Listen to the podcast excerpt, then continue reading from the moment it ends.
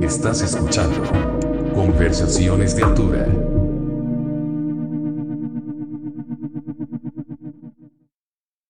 ¿Qué onda pandilla? Bienvenidos a Conversaciones de Altura. Soy Joel. Muchísimas gracias por sintonizarnos. De verdad aprecio muchísimo que estén con nosotros. Hoy les traemos un programa edición especial por dos cosas. La primera es que este es el episodio número 80. Para mí tiene gran significado. Eh, le hemos puesto muchísimo esfuerzo a este programa, pero sobre todo apreciamos muchísimo que ustedes nos presten sus oídos o sus ojos, ya sea para vernos, para escucharnos, para eh, darnos su opinión, darle like, compartir sus, sus episodios favoritos. Pandilla, de verdad lo agradezco muchísimo. Y la otra cosa por la cual estoy emocionado es por nuestro invitado. Él es Kiko Blake, baterista de División Minúscula y Esperando. Y bueno, ya habíamos eh, planeado tener esta conversación antes, pero por alguna u otra cosa no se dio. Pero por fin los planetas se alinearon y yo soy, yo creo mucho en que las cosas se dan cuando se tengan que dar y se dieron en el momento perfecto. Y la verdad es que la plática, la conversación estuvo bastante interesante y divertida siempre he sido fan de, cómo toca, eh, bueno, de cómo toca División, pero en este caso de cómo toca Kiko la batería, desde que lo vi la primera vez hace muchísimo, estaban de gira en el Extrañando Casa. Y luego tuve la oportunidad de verlo tocar con Conspiración Alfa 5, una de las bandas más divertidas, esquizofrénicas de, de México y para la pandilla que no ha escuchado Conspiración, háganse un favor y vayan ahí al YouTube y pónganle Conspiración Alfa 5. No sé si hay algún concierto de ellos en línea, pero definitivamente su discografía la pueden encontrar ahí. Y también hay un documental hecho por el compa Cacho de Atómica Films para que lo vean. Un, un documental bastante, bastante chingón. Y la verdad es que Conspiración siempre era, siempre era eh, bien divertido verlos, todos sus shows eran, eran diferentes, ¿no? Así que pandilla, si, si no los conocen, eh, vayan ahí al YouTube, lo que les dije, escúchenlo. Y bueno, pues División este año cumple 15 años su disco, su segundo disco, extrañando, no extrañando casa, eh, siempre me equivoco, o bueno, me confundo. Defecto Perfecto, que como se lo mencioné a Kiko, es mi disco favorito de División no que los otros no me gusten, pero este tiene como algo, algo especial, ¿no? Ese cambio que hubo del extrañando casa al defecto perfecto, a mí eso es algo que yo aprecio muchísimo en, en todas las bandas que hacen esto, ¿no? Que el primer disco suena a algo y el segundo suena a la esencia de la banda, pero mejorado, ¿no? Y esto es algo que yo aprecio mucho en, en este cambio, ¿no? Y bueno, ya Kiko nos explica más del proceso de grabación de, baterías de, del defecto perfecto, entre muchísimas otras cosas. La verdad es que se puso, se puso muy chingona la, la plática, al grado que no nos dio tiempo de platicar todo. Y estamos planeando ya en hacer una segunda parte. Pero bueno, mientras disfruten esta conversación de altura, episodio número 80. Y bueno, antes de, de dejarlos con la plática. Ya saben, por favor, suscríbanse al YouTube, denle eh, ahí a la campanita para que les lleguen las notificaciones de cuando sacamos episodios nuevos. Y también a, suscríbanse a, bueno, no suscríbanse, denle like por favor al Facebook, al Instagram, estamos como conversaciones de altura. Siempre estamos tratando de, eh, pues de tener invitados chingones. Es así es como lo voy a dejar. Pero bueno, pandilla, ya vámonos con Kiko Blake. Ahí se ven, los queremos. Kiko, muchísimas gracias. ¿Cómo estás, amigo? Hey, hola, hola. Muy bien. ¿Y tú? Digo que qué chido, la verdad. Sí, hemos estado ya platicando de, tener estas conversaciones, pero no se había podido dar por una cosa o por la otra. Realmente eh, han sido como eh, meses difíciles y de muchos cambios, ¿no? Entonces, sí, yo creo que qué bueno. ahorita es un buen momento para mí para tener este tipo de conversaciones, ¿no? Sí, sí, la verdad es que digo, es entendible, ¿no? Estamos pasando por una época muy extraña, como dices, ¿no? De, de muchísimos cambios tanto, bueno, en mi, en mi experiencia como cambios internos, ¿no? Como de hacer un chingo de introspección y eso, y también afuera, ¿no? En el mundo, güey, cambio de actitudes de las personas, ¿no? A veces para bien y a veces no tan para bien, ¿no? Han salido como a relucir muchísimas cosas, ¿no? De esta, de esta sociedad, güey. Tanto, tanto la gente que nos hemos quedado encerrados solos, como yo que estuve en la pandemia básicamente solo aquí en mi casa, como la gente que se quedó encerrado con otras personas, ¿sabes? Entonces sí, eh, seguro todo el mundo vivimos cosas raras estos últimos meses, pero bueno, eh, lo bueno es que estamos saliendo ya y se está viendo como una luz ahí. Sí, qué bueno, amigo. Pero bueno, me gustaría como pasar un poco a, temas más alegres, porque digo, sé que este tema de la pandemia se ha hablado de arriba para abajo, izquierda, derecha, diagonal, horizontal, amigo. ¿Y ahorita dónde estás tú? ¿En Monterrey? Estoy en Monterrey.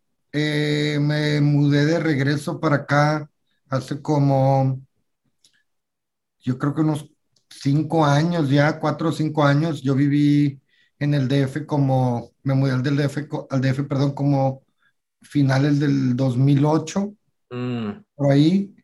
Y sí, hace tres o cuatro años me regresé para acá, para Monterrey. Claro, qué chingón, amigo. Y, pero tú eres originalmente de Matamoros, ¿no? o sea, tú eres carnal de, Matamoros. Sí, de Matamoros. Eh, eh, ahí nacimos y crecimos. Y los dos, terminando la preparatoria, nos venimos para acá. Eh, y obviamente Javier es dos años mayor que yo, entonces él llegó primero para acá. Y mm. luego yo, me mudé y ya nunca regresamos, ¿no? Mi familia sigue en Matamoros, pero pues nosotros ya hicimos como todo, pues todo otra grupo de amigos de así por acá que, que, pues sí, ya, llevo más tiempo acá que en Matamoros, de verdad. ¿Y qué tal fue crecer allá? Te, te, pregunto porque yo pasé como tres o cuatro veranos, no en Matamoros, pero sí en Río Bravo, en Tamaulipas, sobre todo en Río Bravo, en el, en, bueno, me imagino que es ciudad, y se me hace un, un, un así fascinante hasta cierto punto como esos lugares, ¿no? Sí, o sea, realmente sí, Río Bravo sí es mucho más chico que Matamoros o que Reynosa, eh, pero sí, o sea, la, y la verdad lo hemos platicado con, y, es un tema bastante nostálgico para nosotros porque los noventas en Matamoros era algo bien chido, o sea, después no se pudo ver, ¿no? Después ya se vinieron todas estas nuevas olas de, delincuencia organizada. Sí. Pues de repente la ciudad se murió, ¿no? Fue varios factores, pero nosotros nos tocó vivir una época donde la ciudad, o sea, tenía mucha vida, ¿no? Había una escena musical mm, chiquita, si tú quieres, pero habían cosas pasando. Estaba Bronxville, había una tienda de instrumentos que era básicamente para, para bandas norteñas, pero de ahí nosotros pudimos conseguir instrumentos y darle, o sea, fue como, como vaya, fue una ciudad que sí nos dio bastante, como, o sea, sí nos dio como ese colchón, ¿no? Tanto nuestras familias como la ciudad de, pues, hacer algo muy propio, ¿no? Entre nosotros estábamos también, no sabíamos ni lo que pasaba ni en Monterrey, ¿no? Mucho menos en el DF, ¿no? Entonces, eh, sí, estábamos al tanto de lo que pasaba en Bronzeville, por ejemplo, o tenemos algunos amigos en Houston y así, pero sí estábamos como en una burbuja medio rara, eh, con acceso pues a un montón de revistas y de música en Bronzeville, ¿no? En el mall. Claro, güey. Es, es bien interesante porque justo estaba pensando ahora que mencionas esto, la idea de que, pues, güey, estás más cerca del gabacho que, que del DF, ¿no? Que es eh, no, es diferente en México y en Estados Unidos en cuanto a que, bueno, en Estados Unidos hay más ciudades con más cosas y aquí, sobre todo en los noventas, pues todo estaba como muy centrificado en DF, ¿no? Como que apenas salían bandas en Guadalajara, en Monterrey, güey, pero y no existía el Internet, ¿no? Entonces se me hace como interesante eso que mencionas, como que tu influencia es más de allá que, que de México, ¿no? Sí, o sea, la verdad como que fuera, fuera de la música que en nuestra casa se nos inculcó, eh, que mi papá pusiera mucho de, rock, de pues, rock and roll y así, pero luego fue mucho de, tuvo que ver con la patineta, no de andar en patineta y los mm. skate, y también pues de conocer como raza que patinaba pero que era muy raro porque vivían en Bronzeville o en San Antonio o en algunos otros lugares y venían a Matamoros a visitar a sus abuelitas o algo así, ¿no? De familias que ya habían cruzado para allá, pero que ahora venían a ver a sus tíos o que todavía tenían algún familiar en Matamoros. Yo regresaban y de repente te topabas esos güeyes patinando ahí en el parque de que, ah, cabrón, un güey ahí con una playera, ¿sabes? De una banda que, ¿sabes? Nadie conoce esa banda, tú la vistes en un catálogo, es más, tienes, ni siquiera tienes el cassette, pero ese güey tiene una playera, ¿no? O sea, tú pensabas, era de que ya ibas y le preguntabas algo, de que, oye, ¿o por qué traes esos, esos tenis? De que a huevo tú sabes algo, ¿sabes? ¿sabes? Y, y pues era chido, o sea, tener Bronzeville y tener el mall, que por un lado tenías acceso como a todo el metal y el glam y el hip hop y todo eso, y luego había otras tiendas, bueno, había una tienda en específico que se llamaba Golden Rule, que tenían un catálogo, o sea, era como pura eh, música norteña, pero tenían un catálogo donde venían un montón de discos pues de Bad Religion y de... Ah, ok. y, y, también de metal, entonces de ahí empezamos a pedir cosas, ¿no? Y, mm. y ahí, ¿sabes? De ahí tanto también cassettes grabados que nos, que nos intercambiábamos con amigos con los que patinábamos y así. Eso fue, y luego llegamos acá a Monterrey y nos dimos cuenta que también había gente haciendo, escuchando ese tipo de música, ¿no? Pero, claro, pero sí estábamos aislados, no sabíamos realmente muy bien qué, qué pasaba. Sí, exacto, güey. Está, está, está chingón eh, esta historia y me llega a la mente, eh, ¿qué fue primero? Suena como, ¿qué fue primero, la gallina o el, o el huevo? Eh, ¿La patineta o el punk? La patineta. Sí, porque antes, antes éramos o la música que nos gustaba como niños, eh, pues eran los Beatles y así, ¿no? Ah, por tus jefes. Sí, sí, sí, sí, y Beach Boys y The Ventures, así. Mm. Eh, pero luego empezamos a patinar y nuestros amigos que, eh, que patinaban, los primeros, como que los de Matamoros, eran más metaleros. Ah, qué cagado, güey sí les gustaban a lo mejor Misfits o así, pero eran más de Sepultura y Napalm Death y, ¿sabes? Carcas, todo ese Claro, güey. Y, y luego, patinando así, con esos güeyes empezamos a conocer otros güeyes que les gustaba más, pues de Operation Ivy, Descendant, mm. todo, este, todo este tipo de onda, ¿no? Y, y también mucho fue los videos, ¿no? Como que en los videos de repente, pues sí, venían rolas de Iron Maiden bien chidas, pero luego venían otras de que, ah, cabrón, ¿quiénes son esos? Sabes que como que no entendíamos muy bien por qué eran grupos así, ¿no? Que eran como prendidos, pero no había una, la voz de un monstruo, ¿sabes? Estaba como que, como que estaba raro, sí, o sea, porque sí, lo primero que conocimos fue como el metal, y yo creo que fue a, partir de Metallica, ¿no? O sea, Metallica y luego nos fuimos yendo como que más pesado, pero sí, cuando llegó el punk fue como que, órale, esto está entre el metal y los Beatles, creo que ahí está en medio este pedo, está chido. Ah, interesante. Así fue, así fue, como yo lo veía, por lo menos, y como que esa fue como mi, mi, idea. Sí, porque Metallica, me acuerdo, los primeros discos, pues sí tienen, es como los Misfits, pero como en crack, ¿no? Como que es más acelerado, ¿no? Pero sí, sí, tiene, sí va de la mano mucho con ese eh, hardcore o, o, tal vez punk, ¿no? Pero justo es eso, escuchas estas bandas, a mí me pasó con Pennywise, como ese pedo de, órale, está, está tu pa, tu pa, tu pa, tu pa, que, que bueno, eh, me gustaría hablar un poquito más al rato de, batería y eso, pero pues es, tu pa, tu pa es tanto como en el, en el punk como en el metal, ¿no? Y te llega eso, y es que ese pedo como de, a mí me pasaba también como, este güey está cantando bonito, pero la música es... y las guitarras, perdón, bien filosas, ¿sabes? Como todo ese tipo de cosas, sí. Eh, y que fue, fue básicamente eso fue como lo que se le conoce como el skate punk, ¿no? O el punk, pues eh, digo, estaría raro decirle californiano porque no nada más fue en California, pero era más bien como el skate punk, ¿no? Eh, sí, claro. Que, de ahí, pues, fue donde muchos nos agarramos por un rato, ¿no? ¿Y en Matamoros ya había como ese tipo de bandas cuando tú ibas en la secu? No, o sea, así no. O, o vaya, nosotros cuando empezamos realmente las bandas que nos gustaban eran pues como Rancid, Bad Religion, eh, The Offspring, los primeros, O sea, sí, o sea, todo ese, ese punk, pero luego ya lo más rápido, ¿sabes? Como Lag Wagon y No Effects y, y Strong Out y No Use for a Name, esas bandas vinieron un poquito después.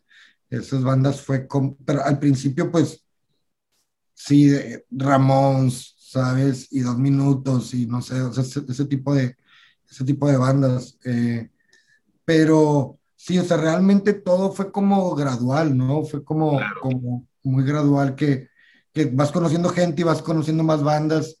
Eh, eh, obviamente venirnos acá a Monterrey, eso fue un paso, ¿no? De, de- de que se te abre como el mundo. Igual la primera vez que fuimos al DF, también fue como que órale.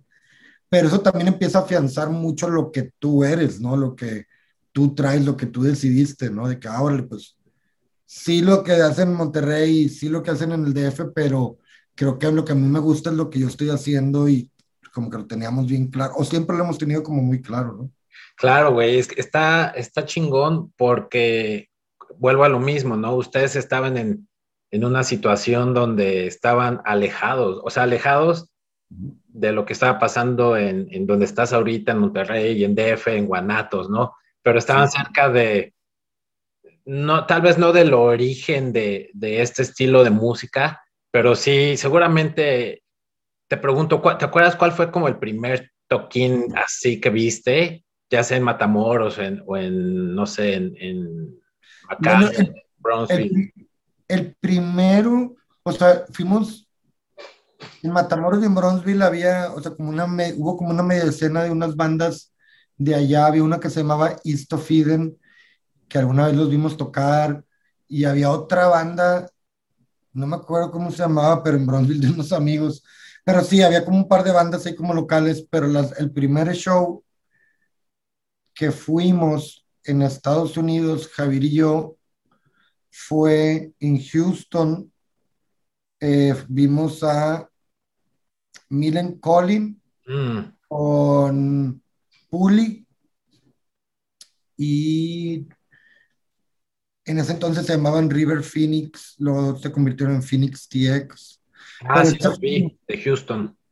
Sí, vimos, era River Phoenix, eh, Puli y Milen Collin. Esa fue la primera vez que nos animamos a ir a un show y de ahí se, se desató toda una serie de, o varios años de, de estar yendo por lo menos una vez al mes a, ya fuera San Antonio, Austin, más que nada San Antonio y Austin, a ver shows de lo que cayera, ¿no? De, Claro, de güey. toda- todas las bandas de Fat Wreck, casi las vimos y así, ¿sabes? Como un montón de, de, de vueltas, ¿no? Que nos dábamos. Qué chingón, güey. Oye, y, y me viene a la mente, güey, cuando ves a, cuando vas a este toquín, te abre la mente de otra forma, ¿no? O sea, como que me imagino que viste primero este tipo de bandas que una banda tal vez más conocida como de México, ¿no? Sí, ¿no? Y, y, o sea, fue la primera vez que vi como, como que me di cuenta que había un chingo de gente involucrada, ¿sabes? Que era una escena grande, o sea, yo pensé que era algo más chico, ¿sabes? No sé, o sea, como que realmente sí, sí, o por lo menos en ese momento, eh, no sé, como que no había nada parecido, ¿sabes? O sea, era como algo muy nuevo, ¿sabes? O sea, sí existía Green Day, ¿sabes? Había ciertas cosas así, pero realmente esta escena como underground ya más saludable, más de así, ¿sabes? Pues, Claro. fue, algo, fue algo muy nuevo y fue algo que nos impactó, ¿no? Y obviamente por años intentamos replicarlo en México, que luego te das cuenta que por un montón de cosas fue imposible, ¿no? Desde, desde las carreteras, desde el precio de la gasolina, todo, o sea, ¿sabes? El precio de las casetas, eh, sí, los, las chacaleadas en los bares, todo ese tipo de cosas, pues nunca, nunca, sí, nunca se pudo hacer algo como tan sólido, por lo menos para esta escena, ¿no? Claro, güey. ¿Y qué fue? Ya cuando tú ibas a estos toquines, ya tocabas con tu hermano, ¿qué fue? O sea, la batería, ¿cómo llegó a ti? ¿Tú la escogiste o fue como, Sí. como, bueno, no hay, no hay baterista, supongo que yo toco? Pues mira, a mí siempre, siempre, o sea, siempre me llamó la atención la batería, pero yo tocaba la guitarra. O sea, cuando estábamos, cuando estaba en la primaria fue, sí. No, bueno, en el kinder sí estuve en, el, en la banda de guerra, ¿no? Le mm. tocaba el tambor. Pero pues X, este, eres un chango, ¿sabes? Eres un niño haciéndole así, o sea, no, no, no cuenta mucho, pero... Y luego estuve en la estudiantina, que es una rondalla, en la primaria, y de ahí eh, me acuerdo que a mi hermano le regalaron, porque Javier pues era dos años mayor que yo, cuando él cumplió 15, le regalaron una guitarra eléctrica, o bueno, no creo que fue antes, la verdad, no fue antes de los, fue antes de los 15, le regalaron una guitarra eléctrica y de ahí como que empezamos a oír más grupos como de, de rock, no sé, digamos así como por mis primos así, y a mí me empezó a gustar la batería y luego después a mí me regalaron una batería. Eh, cuando cumplí 15 fue. Y desde ahí eh, nunca paramos, la verdad. O sea, no, no, fue como, yo, vaya, jugamos con la idea de estar en grupos de metal un poquito. Yo grabé, o sea, toqué un poco de metal y grabé con un güey, un demo ahí. O sea, no lo he escuchado en 25 años. Imagino que, imagino que debe estar terrible. Pero, pero pues sí.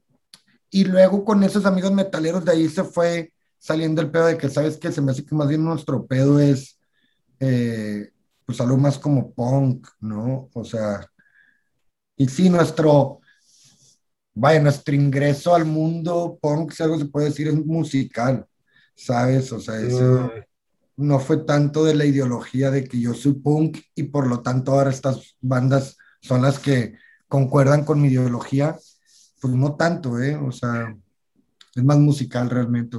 sí, justo eso te iba a preguntar, si había como algo de la ideología punk que te, que te llamaba la atención, ¿no? En mi caso fue, es muy similar al tuyo, como que la ideología punk, y, y no lo digo en mala onda, ¿no? Pero no es algo como que me interese tanto fuera de cosas como el DIY, como, como una mentalidad de ética de trabajo fuerte, ¿no? De si no lo haces tú, nadie lo va a hacer por ti. Pero fuera de eso, no es como, nunca me he considerado punk ni eso, ¿no? Ya, o sea, yo en algún momento sí, pero digo, realmente lo que me di cuenta es que realmente lo que, lo que yo veo es que hay cosas las, que las cuales compartimos ya, lo cual es cosas que, eh, ideas con las cuales ya cargábamos, que no son exclusivas del punk, ¿no? Que, o sea, que eh, no necesitas ser punk para llevarlas a cabo, ¿no? Oye, a ver, es que creo que están timbrando, no sé si luego quieres editar esto, pero ahí no está. Claro, claro, güey, claro, dale, dale, dale. Una como quieran, no hay... Perdón, sí. Sale. Sí, no te preocupes, ¿eh? si tienes que ir al baño o algo, tú me dices y ya lo, lo edito esto después, güey, ¿va? Eh, entonces estábamos platicando de, pues de esto, ¿no? Como de la ideología que curiosamente a muchas personas eso es lo que les los atrae antes que la música. Sí, sí, sí es, o sea, yo siempre he comentado que pues, realmente, o sea, realmente eh, hay cosas que de las cuales, con las cuales crecí o hemos crecido de la ideología punk, que las cuales no son exclusivas de la ideología punk, ¿no? O si de ahí nacieron, pues qué chido, ¿no? Es, o sea, también no es, vaya, o sea, no creo que el punk sea algo cual cual lo tienes que llevar contigo el resto de tu vida, ¿sabes? No creo que sea como un culto del cual no te puedes salir, ¿sabes? O sea, más bien todo lo contrario, ¿no? Eh, y sí, a veces he entrado en discusiones con amigos, porque yo también por molestar, pero yo digo, pues, el punk es un estilo de música y una manera de vestirte, ¿no? Eh, y no, pues es que es una ideología. Sí, realmente sí, o sea, yo, yo se lo digo por molestar, pero, pero también muchas de las cosas que se practican en, la comunidad punk se practican en otro tipo de, en otras áreas, ¿no? Eh, claro. Y, digo, eh, no sé, pero obviamente eh, mucho de mi carácter o de cosas que aprendí creciendo, pues las aprendí de gente que yo considero que son punks, la verdad. A lo mejor yo no, pero tengo muchos amigos que, pues que yo creo que son menciones honorables, ¿no? O gente que, que, que sin decirlo, ¿no? O sea, no lo tienen que decir, o sea, tú, tú lo ves como esa persona, que inclusive personas que ni siquiera escuchan ese estilo de música, ni se visten de esa manera, pero dices, este güey sí es bien punk, ¿no? Y, y, también pues la palabra punk pues no siempre va a ser en, con una connotación positiva, ¿no? o sea, también puede haber, ¿sabes? Entonces, no sé, digo, yo creo que, que, es algo que pues es una ideología, comunidad o lo que sea, la cual me ha dado bastante y, con la cual no me arrepiento de haber crecido. Claro, sí, estoy de acuerdo en lo que dices. Es, para mí siempre ha sido como un, un estilo de música más que una eh, ideología y seguramente voy a recibir mucho hate por eso, pero digo, al final del día es, como yo lo veo, ¿no? Y, y, es importante que mencionas eso, que hay personas que tal vez en, su forma de vestir y, hasta en la misma música que escuchas son más punks que los mismos punks, ¿no? Sí, y también, bueno, ahorita lo que dices, yo también conmigo, al final de cuentas, es mi opinión, o sea, y a quién le importa, ¿no? O sea, no se enojen, si no les gusta, no, es una opinión, ¿no? O sea, y, no importa, o sea, ¿sabes? No es, o sea, eh, sí, eh, yo creo que que también está chido cuando alguien defiende el punk como ideología porque salen conversaciones muy chidas, ¿sabes? Pero creo que esas personas son personas chidas con o sin el punk, si me explico? O sea, yo, creo que hay cosas en tu vida que no tienen nada que ver con la ideología punk que a ti te hacen ser una persona chida, independientemente de si escuchas punk o no. Entonces, son, es un tema chido, la verdad. Espero que no cause o que no le cause a la gente pues ciertas divisiones, ¿no? O sea, que, porque luego hay amistades que se rompen porque que, si eres punk o no eres punk, o si faltaste el respeto o no, pues oye, o sea, ¿sabes? O sea, el chiste se cuenta solo luego, ¿no? Sí, güey, eh, justo eso. Eh, digo, no, yo he escuchado porque no estoy tan involucrado aquí en la escena punk de, de DF, pero sí tengo muy amigos que tú igual conoces, cercanos que sí están más involucrados en esto y luego me cuentan cada cosa que entre la misma comunidad punk que, que hablan mucho de justo de comunidad y todos somos igual y, y así, entre ellos mismos se pelean que porque este güey hizo este evento y este evento y, mejor no. Entonces, para mí eso, como que me dice, entonces, ¿por, ¿por qué estás diciendo tanto de unión cuando ni siquiera en tu misma comunidad lo estás logrando, ¿sabes? Y mira, puedo entenderlo que los humanos somos difíciles, pero también entiendo que luego casarte a una ideología puede ser más, pues sí, puede perjudicarte más que beneficiarte, ¿no? O puede ser que lo estés haciendo por las razones equivocadas también, además por pertenecer o algo así. ¿Sabes? O sea, nadie está en la obligación de hacer nada. O sea, si te gusta el punk y te declaras punk y haces un... Eso no te obliga a nada. ¿Sabes? O sea, es más, la gente que se engancha con si eres punk o no, pues ese es su problema, no es el tuyo también. O sea, del, la etiqueta punk no es exclusiva de unos cuantos, o sea, cada quien puede ser punk si quiere. De hecho, de hecho no está tan difícil, o, no sé, ¿sabes? O sea, eh, yo creo que lo, los vínculos que se crean a través de cosas como el punk o el hip hop o la banda y el norteño que sea, pues son vínculos entre personas mucho más grandes que el punk o que ese tipo de cosas, ¿no? Entonces, eh, pues no dejemos que este tipo de cosas nos dividan, ¿no? O sea, es cuenta, que entran otras cosas en juego, ¿no? Que, que, que pues no deberían, ¿no? Eh, obviamente, pues no se puede exigir mucho de, pues, de los demás y más bien uno participar como pueda. Pero pues sí, hay gente, hay gente que, le gusta pues, pelearse no sé, hacer controversia, cada quien. Sí, exacto, güey. Y a ver, te pregunto esto, porque eh, está interesante que mencionas como tu opinión sobre esta filosofía. ¿Tú crees que, no quiero decir alejarse, pero estar claro de que tal vez no me considero punk, fue uno de los factores por los cuales División llegó a crecer como ha crecido? ¿Me explico? Eh, tal vez como aquí, eh, obviamente hay muchos factores más por los cuales División ha crecido, ¿no? Pero me imagino que tal vez uno de esos factores ha sido como, güey, nosotros en el primer disco, pues sí, tocamos más tu pa, tu pa y rápido, pero estamos dispuestos también en el siguiente disco experimentar con tal vez canciones más melódicas, ¿no? A diferencia de, ay, no, eso ya es, te estás sold out, ya eres sold out, ¿sabes? Como esta culpa punk, ¿no? Sí, pues, la verdad, eso nunca nos importó, o sea, la verdad, eso de estar sold out, no, pues es, es lo de menos, ¿no? O sea. Sí, güey. O sea, como, ¿sabes? Como que, ok, eh, o sea, si me estás queriendo insultar, pues lo estás haciendo bastante mal, ¿no? O sea, porque no. Pero, ¿Yo dices? No, no, no, no tú. No, Ah. no tú. O sea, alguien, Dije, no, no. alguien que te dice, no Ah, mames, te vendiste, sold out. O sea, pues sí. O sea, ¿y cuál es el pro? O sea, vaya, o sea, de una otra manera, no sé cuál es. eh, son muchas cosas, ¿no? O sea, ¿por qué la gente quiere que todo el mundo haga las cosas como él las hiciera? O como dicta cierto reglamento, ¿por qué?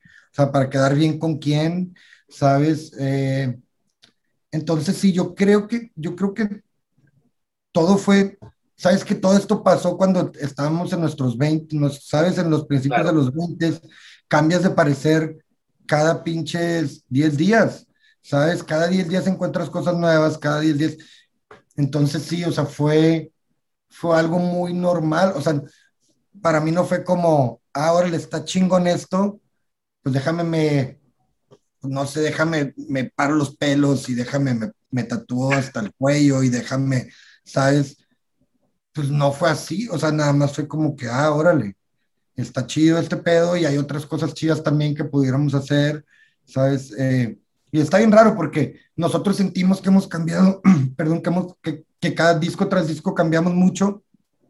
Y luego le pregunto a algunos amigos y me dicen, no mames, División siempre ha tocado igual, ¿sabes? Y según yo hemos cambiado un chingo, ¿sabes? Es, es, yo creo que al final de cuentas, eh, quién sabe por qué también antes era como que cuando estás más joven cuando hay ese tipo de escenas, hace una presión que se ponen todos los unos a los otros por estar o ser o hacer, ¿sabes?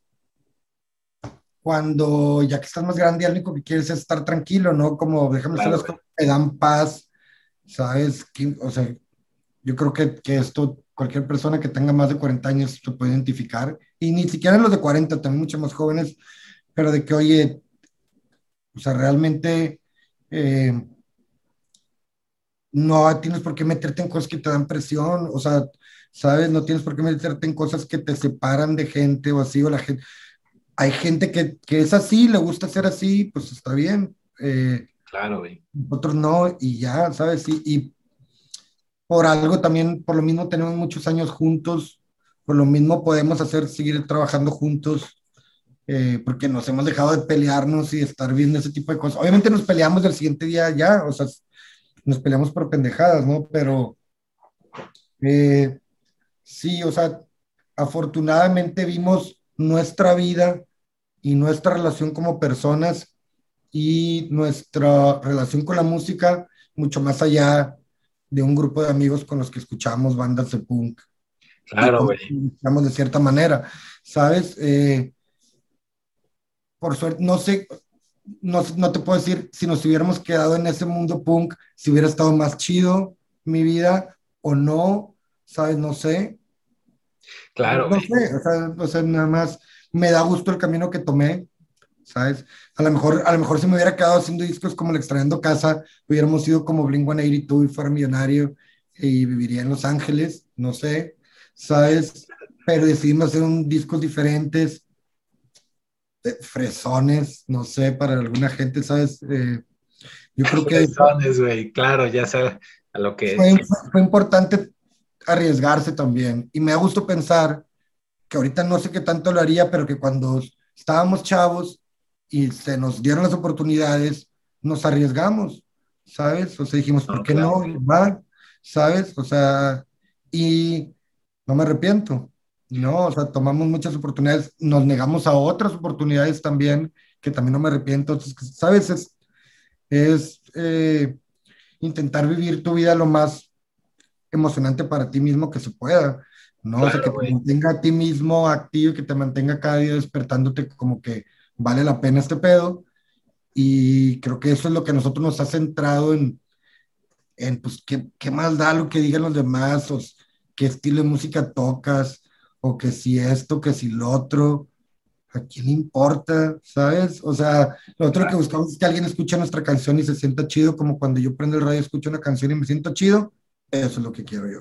Claro, y no, estoy de acuerdo en lo que dices y sobre todo, como, como en el ejemplo que das, ¿no? Si nos hubiéramos quedado ahí en el extrañando, en el estilo del extrañando casa y seguir haciendo ese tipo de música, pero al final del día, sí, tal vez puedes, eh, no sé, vivir en Los Ángeles y lo que sea, pero eso no es, no, no habla tu verdad, ¿sabes? Ni la de Javier, ni la de Luque, ¿sabes? No, y yo siempre lo he visto como nosotros cuando, cuando hacemos rolas o así, o sea, porque también uno como persona eres muy inseguro o eres muy penoso a veces de decir, no mames, no quiero que la gente asocie esto conmigo, ¿no? O sea, que, aunque se me ocurrió, pero igual, o sea, realmente son cosas, siempre decimos, las canciones que tú haces, pues vas a salir a defenderlas, decir, esto es lo que realmente siento, ¿sabes? O sea, esto es lo que, esto es lo que realmente pues traemos adentro y nos juntamos y lo intentamos plasmar de la mejor manera. ¿Sabes? Como por ejemplo el caso de Javier, ponerte un micrófono y gritar lo que sientes para un chingo de gente, pues requiere algo, ¿no? O sea, requiere cierto, eh, pues una descarga emocional, vaya. Aparte también que para mí en mi caso, que pinche pena, a mí me da pena, ¿sabes? O sea, no sé, son muchas cosas que, que, que, que tomar en cuenta, ¿no? Y, digo, son cosas que hemos sabido manejar, digo, a través del tiempo, creo. Sí, pues sí, digo, regresando al ejemplo que das, ¿no? Por ejemplo, o sea, Javier, hay un chingo de vulnerabilidad, ¿no? Desde el escribir canciones y abrirte hasta expresarlas en el escenario, güey, ¿no? Y eso no es fácil. Sí, o sea, por ejemplo, en nuestro caso es entre amigos, entre nosotros de la banda rara vez hablamos de amor, rara vez. O sea, de que, ah, sí, órale, tú sales con esta persona o tú esto, ah, así como muy por encima. Pero realmente el amor realmente lo abordamos más como que a través de las canciones, ¿sabes? son cosas bastante, o sea, como, sí, nos encanta obviamente las canciones eh, románticas, o sea, como a mí ese es mi, o sea, o, me gusta en general, no nada más tocarlas, sino escucharlas también. Eh, y románticas en todos los sentidos, o sea, no nada más de pareja, ¿no? Sino como eh, letras que, de una otra cosa que te apasiona, ¿no? Eh, entonces sí, digo, yo creo que, yo creo que, que es bien difícil, o sea, eh, encontrar qué es el sonido que tú crees que va con ese sentimiento y luego ir a llevarlo a todos y que todos te lo juzguen. No que digan, nada, mamá, está bien fresón, mamá, está bien. Esos güeyes ya se vendieron. Y, pues sí, o sea, o sea, sí, está bien, ¿sabes? Sí, eh, yo creo que el público siempre tiene la razón, ¿sabes? No por eso le tienes que hacer caso también. no, exacto. Primero, eh, le haces caso a lo que sientes, ¿no? Y ya después de ahí, como dices, ¿no? Lo compartes primero con tus, con tus bandmates y ya corres el riesgo que te digan, no mames, esto suena bien culero, o a que te digan, no mames, está increíble, ¿no? Y ya después de ahí, el siguiente paso, llevarlo, o sea, grabarlo y llevarlo a la gente, ¿no? Para que lo escuche, güey. Sí, o sea, fue lo que...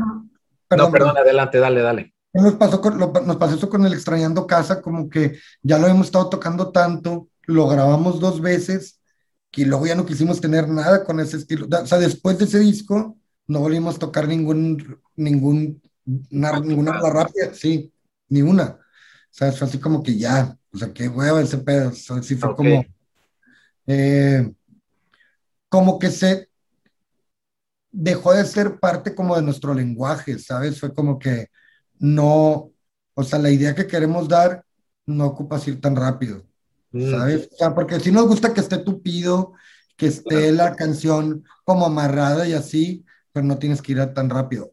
Pero aparte que ese disco lo grabé sin metrónomo, entonces va demasiado rápido en algunas partes que sí fue como, no, ya, pues eso no, está bien. Entonces, eso, ese, justo te iba a preguntar eso.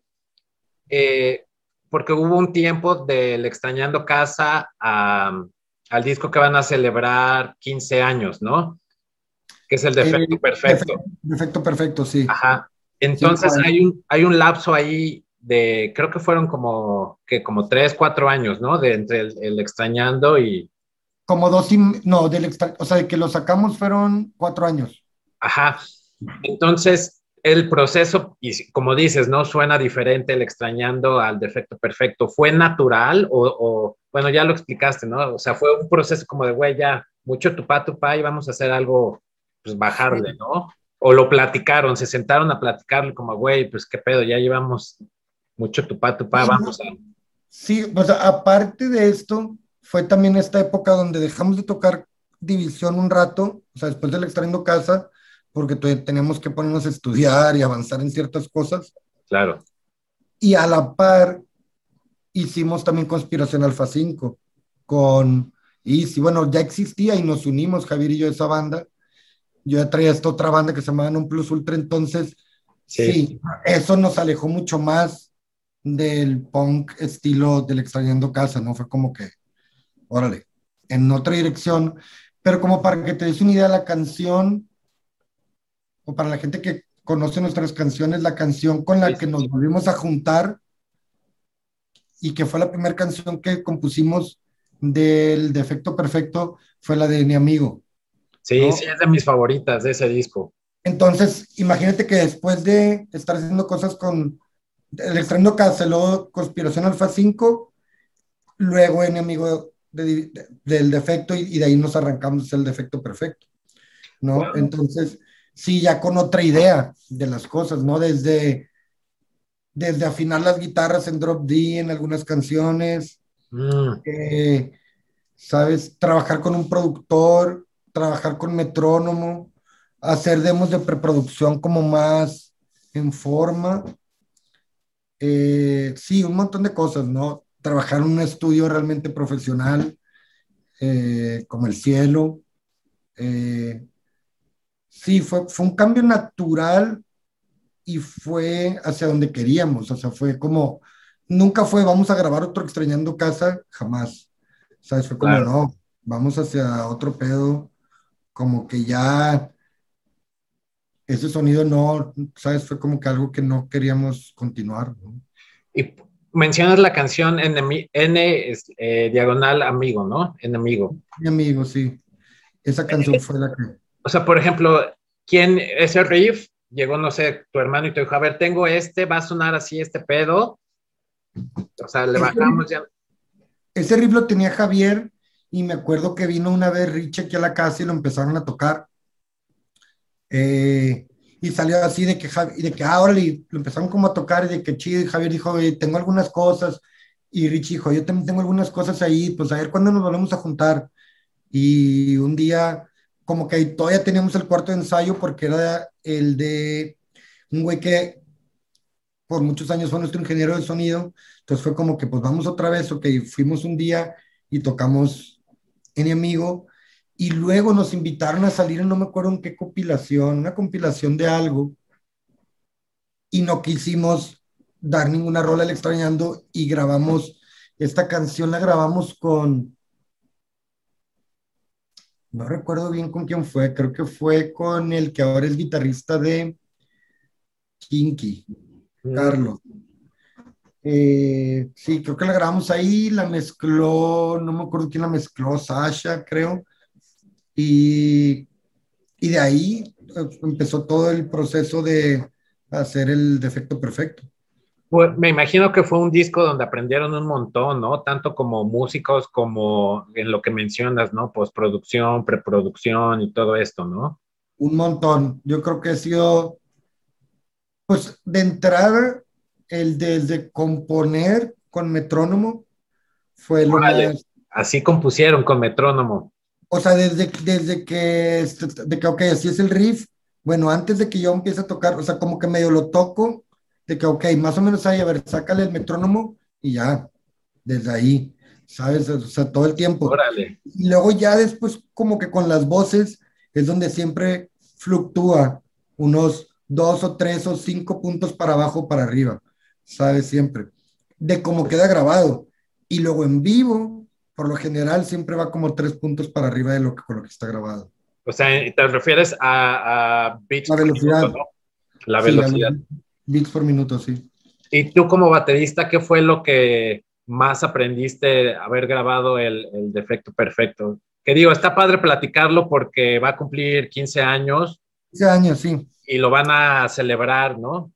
Sí, pues yo creo que aprendí eh, muchas cosas de cómo, de las diferentes técnicas de grabar batería. Usamos una que no la quiero decir, que no me gustó. ¿Sabes? No, y esto lo he platicado, lo he platicado con Mauricio Terracina, que fue nuestro productor. Ajá. Fue un error ahí, ¿no? Fue, hubo varios errores desde grabación hasta la mezcla, pero bueno, son cosas con las que vas aprendiendo, pero son cosas que ya nunca más volví a, o sea, errores que no volví a hacer. Eh, y aunque no hayan sido míos, pero me aseguré, ¿no? O sea, me aseguré en la mezcla y así de que ciertas cosas no volvieran a pasar. Y sí, pues realmente fue la primera vez que grabé profesionalmente una batería. La anterior había sido, las dos anteriores habían sido la del defecto, bueno, la de Extrañando Casa y la del disco de, de Conspiración Alfa 5, eh, pues esas fueron sin metrónomo, ¿no? Eh, y está bien raro, he intentado tocarlas con metrónomo y no se puede. No, no, pierde el flow, güey. Sobre todo Conspiración pierde el flow, ¿no? Sí, o sea, hay algunas partes que se puede, pero otras no. Eh, entonces, es igual de válido. Eh, metrónomo, no metrónomo, a, mí se me hace más chido el metrónomo, la verdad. O sea, es como, como, tu, como es tu fuente de verdad. No, es donde, cuando estás mm. perdido, ahí, o sea, el metrónomo es la salvación, o para, por lo menos en mi, en lo que yo, o, sea, o como yo toco y en lo que yo me clavo en un show o así, el metrónomo resuelve todo. Aunque no me pueden no estar escuchando la batería, pero escucha el metrónomo y todo bien, ¿sabes? Y hasta el show es mejor. Si todos están escuchando el metrónomo, es mejor. ¿no? Entonces, sí. ¿Ustedes tocan con click? Sí, todos. No, o sea, por ejemplo, yo sí lo traigo en los dos, pero la mayoría lo traen a más de un lado, ¿no? Entonces, porque sí, cuando, cuando está la batería sonando, no debes de oír el metrónomo. Si oyes el metrónomo es que te está saliendo mucho de tiempo. ¿Sí me explico? Entonces, cuando, estás, cuando estás en tiempo, no se escucha el metrónomo porque estás, hay golpes encima de cada clic. Pero si lo empiezas a oír, quiere decir que la tarola está pegando y luego el clic, o, o primero el clic y luego la tarola, entonces se oye. Claro. Entonces, y sirve mucho cuando hay cuando hay silencios, eh, que no tengas que estarle marcando con el contra el vocalista o algo así. Ah, ok, ok, ok. ¿Me explico? Claro, entonces, claro. Entonces imagínate que se queda solo el bajo y la voz, de que terminando se queda solo el bajo y la voz. Entonces yo no tengo que marcarles con el contra ni nada. Ellos solitos van y van oyendo y entramos todos sin yo marcar ni nada, entramos todos al chingazo. O sea, la verdad, el peor es que luego ya ni lo escuchas, ¿no? Se te olvida que está el metrónomo. O sea, nomás cuando ya va la rola, ya va todo funcionando, se te olvida que está ahí porque todos están en tiempo, entonces va fluyendo normal. O sea, wow, o sea, pasa como a, como a background. Al menos de que te salgas mucho de tiempo, ahora sí todos lo van a notar, pero empiezas a fluir, a fluir y no, no se oye, o sea, es de que ahí está. Oye, fue, fue eh, ¿qué tan complicado fue el proceso como de ok, ya el extrañando casa y conspiración, pues no hay, no hay eh, metrónomo, pero ahora vas a grabar extrañando casa. ¿Qué, ¿Qué tan hubo resistencia de tu parte? Esa sería una pregunta. Y la segunda, bueno, ya lo acepto. ¿Cómo, ¿Qué tan, cómo fue ese proceso, güey? Porque es, es difícil. Eh, y tú y yo tenemos amigos que les cuesta trabajo grabar bajo o batería con metrónomo no quiero decir nombres porque no quiero herir los sentimientos de nadie, que también está bien, ¿no? No tocar con metrónomo, pero, pero sí, ¿cómo, cómo fue eso? Para, mí sí, cuando me dijeron de que, oye, tienes que usar metrónomo, para mí fue, están locos. no, ni de pedo, ¿sabes? Eh, fue como, pues dije, va a ser una tortura para mí, o sea, para sí, pero realmente no, o sea, si es una tortura, quiere decir que el metrónomo no está, está muy acelerado, muy lento para como debería ir la rola. Me explico, o sea, cuando por eso digo que es al contrario, o sea, es al contrario, el metrónomo es algo, es una, es como algo en que apoyarte, ¿no? Eh, pero sí fue para mí, más que nada también fue cuando, oye, está bien, está bien chido ensayar con metrónomo, estaría bien chido tocar en vivo con metrónomo. Fue que no, no la chinguen. Y ahora yo me gusta más, o sea, prefiero tocar con metrónomo que sin metrónomo mil veces. Es que es interesante, güey, porque el otro día estaba escuchando, ¿a quién escucha? Ah, a Ross Robinson, igual para los que no lo conocen, Ross Robinson es un productor, pues, eh, que sacó como a, pues sí, a, la, vista los discos, el primer disco de Korn, Deftones, Slipknot, y por su otra parte, pues también a The Drive-In y Glass John, ¿no? Para la pandilla igual que no lo conoce. Y parte de lo que se le conoce a ese compa es porque no graba con metrónomo. No sé si habías escuchado eso, güey. Como que el güey dice, no más, es que el metrónomo le quita el alma a la música, según él. No, porque, te voy a decir porque, o sea, cuando, cuando quieres amarrarte de más al metrónomo, sí, te vuelve muy cuadrado, pero también, o sea, no siempre estás sobre el metrónomo. O sea, por ejemplo, una manera de resolver esto es, por ejemplo, tiendes a, en los versos, por ejemplo, en el verso, ah, naturalmente tocas más tranquilo y cuando empieza a pasar como al precoro y al coro, empiezas a subir la velocidad. Entonces en el coro ya traes la velocidad cuatro o cinco puntos arriba. ¿Sabes? Eso yo lo noté mucho en el extrañando casa, no sé si pasa. Pero bueno, si tú pones el metrónomo bien, puedes oscilar y puedes estar, inclusive con el mismo metrónomo, tocar un poquito hacia atrás, como le dice, pocket, o inclusive tocar un poquito hacia adelante con la intención y no pasa nada, o sea, se siente, ¿sabes? Como que de repente estás medio atrás y sin, sin, sin subirle la velocidad del metrónomo puedes irte un poquito hacia adelante y luego regresar un poco hacia atrás. O sea, vaya, no pierdes esa... Vaya, eh, o sea, vaya, no te robotizas. Exacto, güey. Sí, entiendo, sí entiendo eh, lo que dice Robinson, pero pues bueno, involucra muchísimos más ensayos, muchísimas más tomas perfectas. Mm. ¿Sí me explico? Eh, sí, pues cuando tienes 100 mil dólares o 100 mil dólares para grabar una banda, pues sí.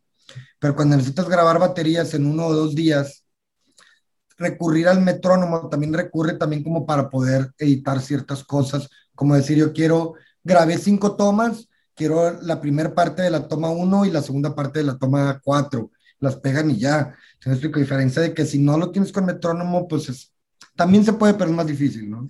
Sí, claro, güey. Eh, es como dices, es más trabajo, ¿no? Sí, sí, cuando, sí. Cuando ustedes empezaron a usar el metrónomo, ¿fue más como sugerencia de, su productor, como de, oye, güey, pues igual estaría...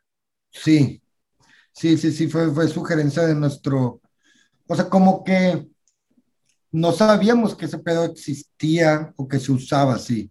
Se pensábamos de que pues el rock se graba así, el, ¿sabes? O sea, pues pobre, tóquenle, ya está. Y muchos... que ya está exacto, güey. Muchos se grabó así, ¿no? Eh, pero sí, eso, o sea, cuando empiezo a ir como producciones nuevas y así, pues cosas que son súper amarradas y así, que es como le hacen, ¿no? Pues que todos están todo el tiempo con el metrónomo y luego edita ciertas partes y bla, bla, bla. Entonces sí, nos fuimos yendo, pues con esas nuevas herramientas las fuimos usando, ¿no? Sí, claro, y como dices, ¿no? En un, en un estudio profesional, pues ya es como de, güey, ya tienes el tiempo contado para grabar, ¿no? Entonces, haces las cosas, quiero pensar, eh, lo, lo mejor posible y sobre todo lo más rápido posible y no cagarla, ¿no? Y el metrónomo, me imagino que eso, como dices, te hace un parote, ¿no? Exacto, sí, te hace un mega paro, la verdad. Yo creo que esa es una recomendación que siempre doy para las bandas nuevas o así. Péguense al metrónomo lo, o sea, lo antes posible. Se van a evitar muchos problemas a futuro, la neta. A huevo, güey. Oye, y para, por ejemplo, cuestiones como de productores y eso, siempre me he preguntado, o sea, ustedes como banda, ¿en qué se basan para escoger al productor para, por ejemplo, extrañar, bueno, extrañando casa, no, más bien eh, defecto perfecto, güey? ¿En qué se basaron? Perfecto, fue, fue, esa fue una recomendación de, de de Toy Selecta, Mauricio Terracina. O sea, nosotros fue como Toy era nuestro disquero en ese entonces y él nos dijo, yo puedo conseguir que graben en el cielo y yo les sugiero a Mauricio Terracina de Surdoc eh, que, los, que los produzca, que les ayude a, a, armarse y así salió. Por ejemplo, en el caso del Garrobo, que fue con el que grabamos el Extrañando Casa, fue después de que vimos el disco de Big Spin que grabó él. Dije, no, esto soy súper cabrón. Y lo, y, lo, y lo contactamos y lo grabamos. Pero luego el otro sí fue como que, ok, vamos a conseguir otra persona de otro rubro en otra, en otra situación, ¿no? Y, y resultó pues Mauricio Terracina zurdo. Y luego, si el Sirenas, nos fuimos a LA a entrevistarnos con varios productores y Robert Carranza fue el que más nos gustó, su onda, su estudio, su sonido. Eh, y así nos quedamos. En el División que sacamos en el 2012, Brian McTernan con él habíamos querido trabajar desde el defecto perfecto, porque cuando andábamos buscando el defecto perfecto, habíamos escuchado el disco, un EP de un grupo que se llama Recover, Uf. que lo grabó, sí, que ese, ese EP lo grabó Brian McTernan, y dijimos, nosotros queremos que nuestro disco suene así, pero en ese entonces no nos alcanzaba el budget. No, pues güey, budgets, antes era carísimo, ¿no? Sí, Digo, sí, tú sí. lo sabrás. Nos tuvieron que pasar eh, casi 10 años, sino como 8 años para ya poder ir con Brian McTernan después de que, después de que grabaron con Insight. O sea, con Insight fue cuando nos dimos cuenta de que, ah, o sea, si este güey ya está poniéndose a modo y fuimos a Baltimore. Eh, y ese y luego el siguiente fue el de P Secretos, eso lo hicimos entre nosotros. Ah, ok como que Javier tomó la batuta, pero todos estuvimos participando ahí. Eh, y el último fue el en vivo, fue como una mezcolanza, ¿no? Fue, decidimos agarrar varios productores, sugerencias de nosotros, sugerencias de nuestro management, sugerencias de la disquera, eh, un poquito de todo y ahí se fue, se fue dando. Wow, ¿cómo fue la experiencia de, de producir el EP ustedes, no? Porque justo eso te iba a preguntar, eh, en qué se basaron para ustedes producirlo, fue como algo más experimental, como de, a ver, güey, qué pedo, vamos a nosotros hacer lo nuestro, ¿no? Y a ver, a ver cómo queda. Sí, fue mucho, fue una etapa también donde estábamos trabajando solos, ¿no? Solos en, totalmente, sin booking, no, sin management, siempre hemos tenido nuestro booking interno, ¿no? Pero sin management, sin disquera. Wow. Eh, y, y, tenemos canciones y tenemos dinero ahorrado, ¿no? Ahí, y fue como, pues también no nos vamos a esperar a que venga una disquera para hacer un disco, ¿no? Hay que hacer un disco y trabajarlo, y, y eso fue lo que hicimos. Y fue una experiencia bastante chida, y yo creo que lo volveríamos a hacer. Eh, eh, con, las, con la situación actual de la industria, pues sí, o sea, las disqueras más que nunca vienen saliendo sobrando muchas veces, entonces, aparte que muchas son muy problemáticas, ¿no? Hemos estado con un montón y por más que se vea buena onda al principio, siempre termina saliendo alguna mamada, siempre, ¿sabes? Entonces, sí, o sea, no, no, sé, no sé cuál va a ser, sea nuestro futuro, pero por lo pronto estamos como independientes. Wow, eso se me hace curioso porque es como full circle en cuanto a de todo lo que hemos estado platicando en, en, en el programa, en cuanto a de que, güey, ustedes empezaron eh, haciendo todo ustedes y ahorita están haciendo todo ustedes, ¿no? De regreso, sí, sí, sí. Todos nosotros y, y, pues la verdad, sí, o sea, ya es como que tantas veces, de una otra manera, nos hemos topado con cosas que ya, o sea, sabemos más bien nosotros cómo hacer las cosas para que salgan bien, o con quién, a quién recurrir, cuándo recurrir para hacer ciertas cosas, ¿no? No, no estar dependiendo de otra gente y así, ¿no? Claro, pero seguramente, o sea, seguros eh, el haber trabajado con productores anteriormente les dio un chingo de escuela, ¿no? Sí, sí, sí, sí. Muy cabrón. Sí, no, obviamente, sí, o sea, eh, te lleva muchos años, o sea, hicimos esto después de 15 años de estar grabando con un montón de gente, ya nos decidimos hacerlo nosotros, pero en algún otro, o sea, antes no nos hubiéramos animado. Obviamente estuvo ayudándonos Jake Carmona, un ingeniero de aquí muy bueno, eh, pero sí, o sea, la batuta de la producción fuimos nosotros. Sí. Qué bien. ¿Cuál, cuál sería, esto siempre me, me, da curiosidad saber la opinión como de, de las bandas, ¿cuál sería para ti el, el, papel de un productor? Pues puede haber, hay diferentes, ¿eh? y más que nada, más hoy en día, ¿no? Pero para mí un productor no necesariamente tiene que tener tantos conocimientos musicales, sino, o sea, es que es como te digo, puede ser alguien que tenga una muy buena eh, manera de trabajar, que tenga una, una manera de organizarse y llevar cosas a cabo, sacarle el talento a alguien, ¿no? Y hay otros productores que son talentosos y que saben tocar y que te sugieren cosas, eh, piezas de música, cómo podrías llevar tu canción a otro lugar.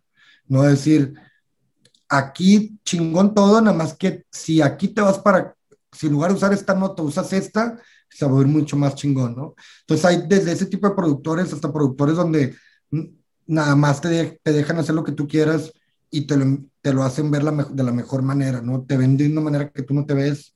Entonces, sí, hay, hay una mezcolanza, ¿no? De cosas, de, de productores y, y para mí puede resultar hasta ser medio un mago, ¿eh? O sea, es una persona que ve cosas en ti que tú no ves, que ve cosas en tu rola que tú no ves, que te hace que hagas cosas que tú no pensabas que podías hacer, o que según tú no van contigo, ¿sabes? Y alguien te dice, no, sí, te ves chingón, soy chingón, eh, va, le queda, confía en mí, va. Porque también ese es, el, es otra, no le pagas a un productor para luego decirle que no, ¿sabes? Ah, ok, justo ¿sabes? Eso te iba a preguntar. Para, o sea, digo, obviamente hay sus, hay sus casos, cuando son cosas muy, muy, muy fuera, pero por lo general, pues le pagas a un productor para que te, o sea, para que te dé sugerencias, porque tú ya llegaste con tus demos a donde tú crees que, que tú estás chido, necesitas a alguien que te lo viente más allá, entonces sí, imagínate que nada más traer a alguien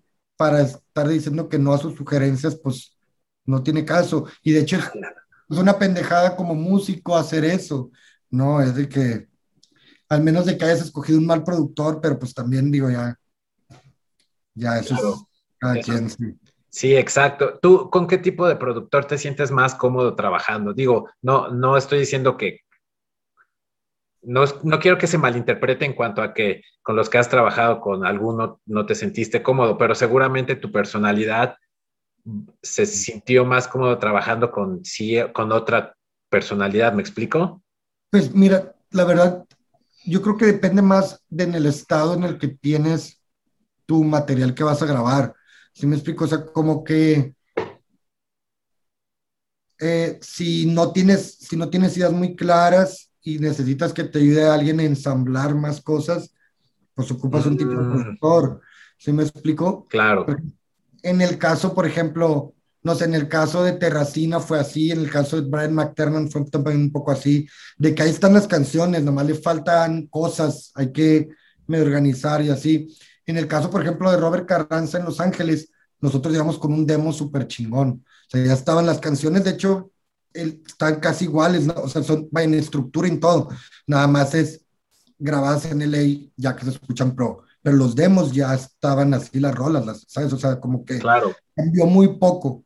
¿sabes? Entonces, es depende en el estado que tengas tu material, ¿no? Si las canciones las tienes súper terminadas y así, igual nada más necesitas un súper buen ingeniero que sabes que te esté ayudando a grabar, o si traes un cagadero, necesitas a alguien que te le dé forma a claro. tu material, ¿no? Entonces, sí. depende, depende en, en, el estado en el que tengas tu material, es el tipo de productor que deberías usar, creo yo.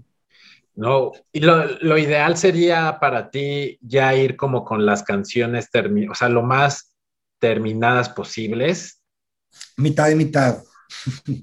o sea, yo creo que está chido tener rolas ya bien, bien hechas, más bien, o sea, o más bien, el 80% terminadas lo más que se pueda y dejar un 20% ahí para que pasen una o dos cosas en el estudio. Claro, güey.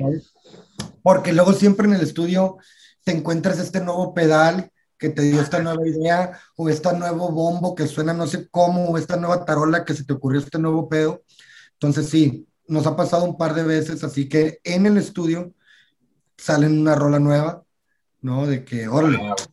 Y, y entonces sí, obviamente sí, los, productores más chingones son muy versátiles, ¿no? Eh, claro.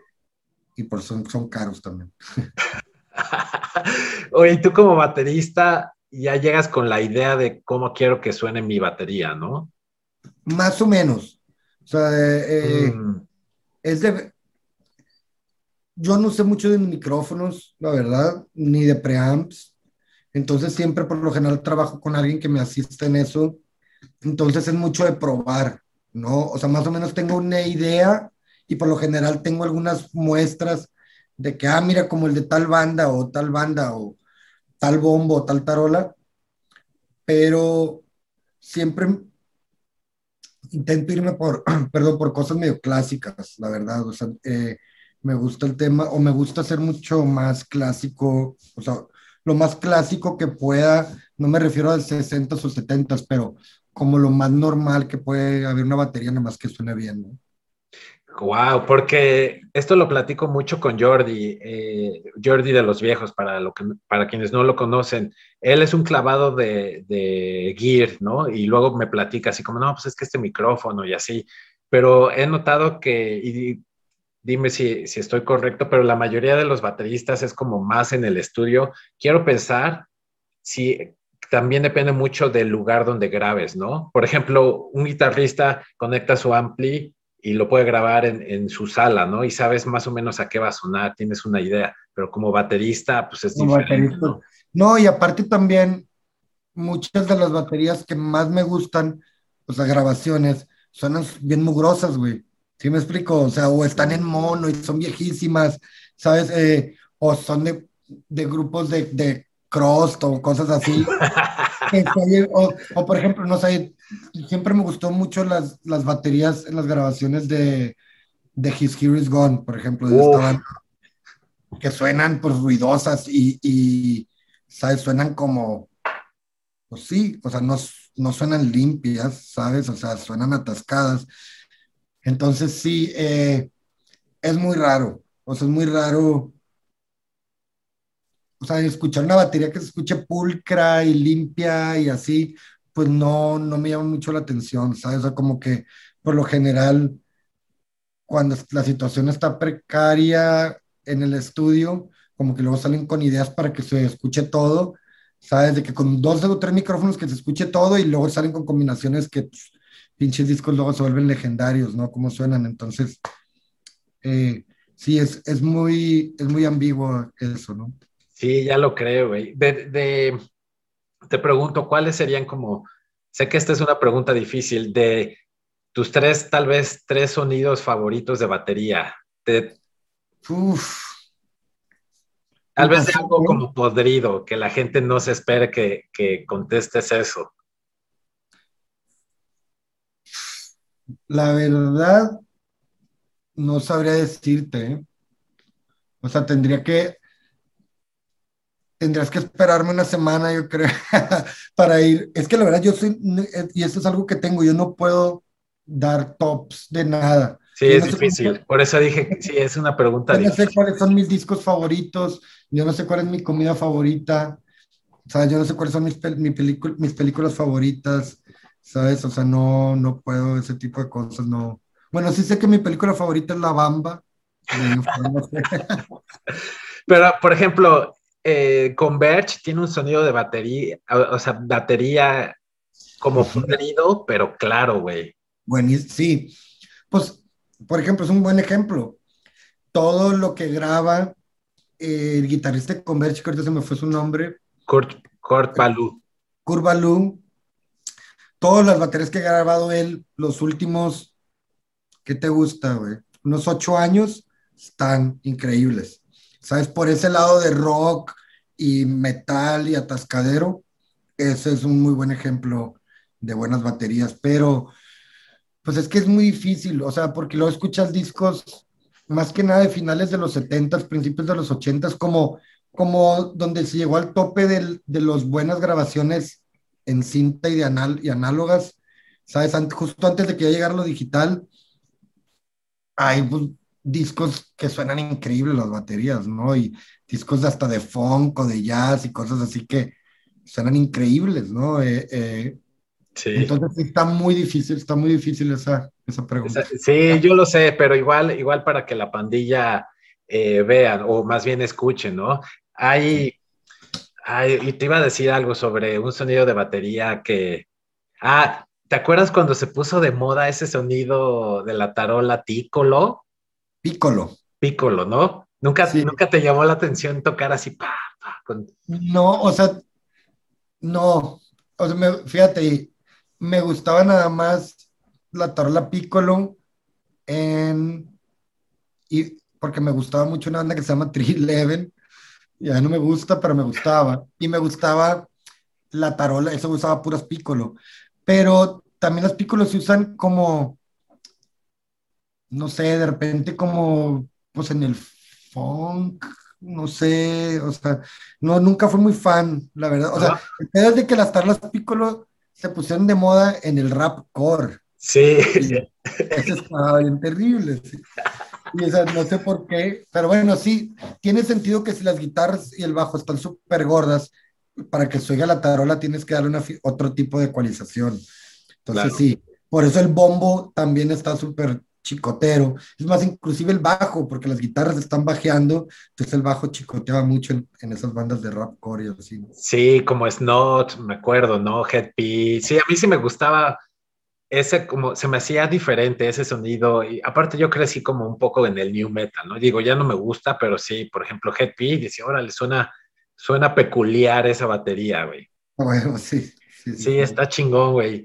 Pues Kiko, eh, digo, hay un chingo de cosas de, que, de qué hablar. Eh, ¿Cómo vas de tiempo? Yo sí, es que al rato tengo mi podcast.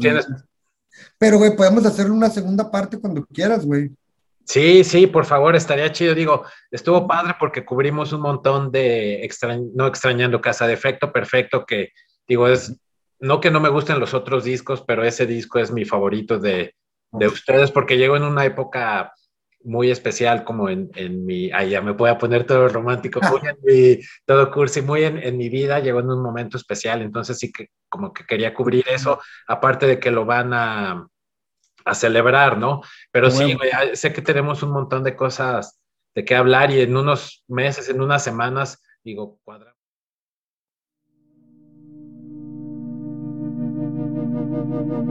Acabas de escuchar Conversaciones de Altura.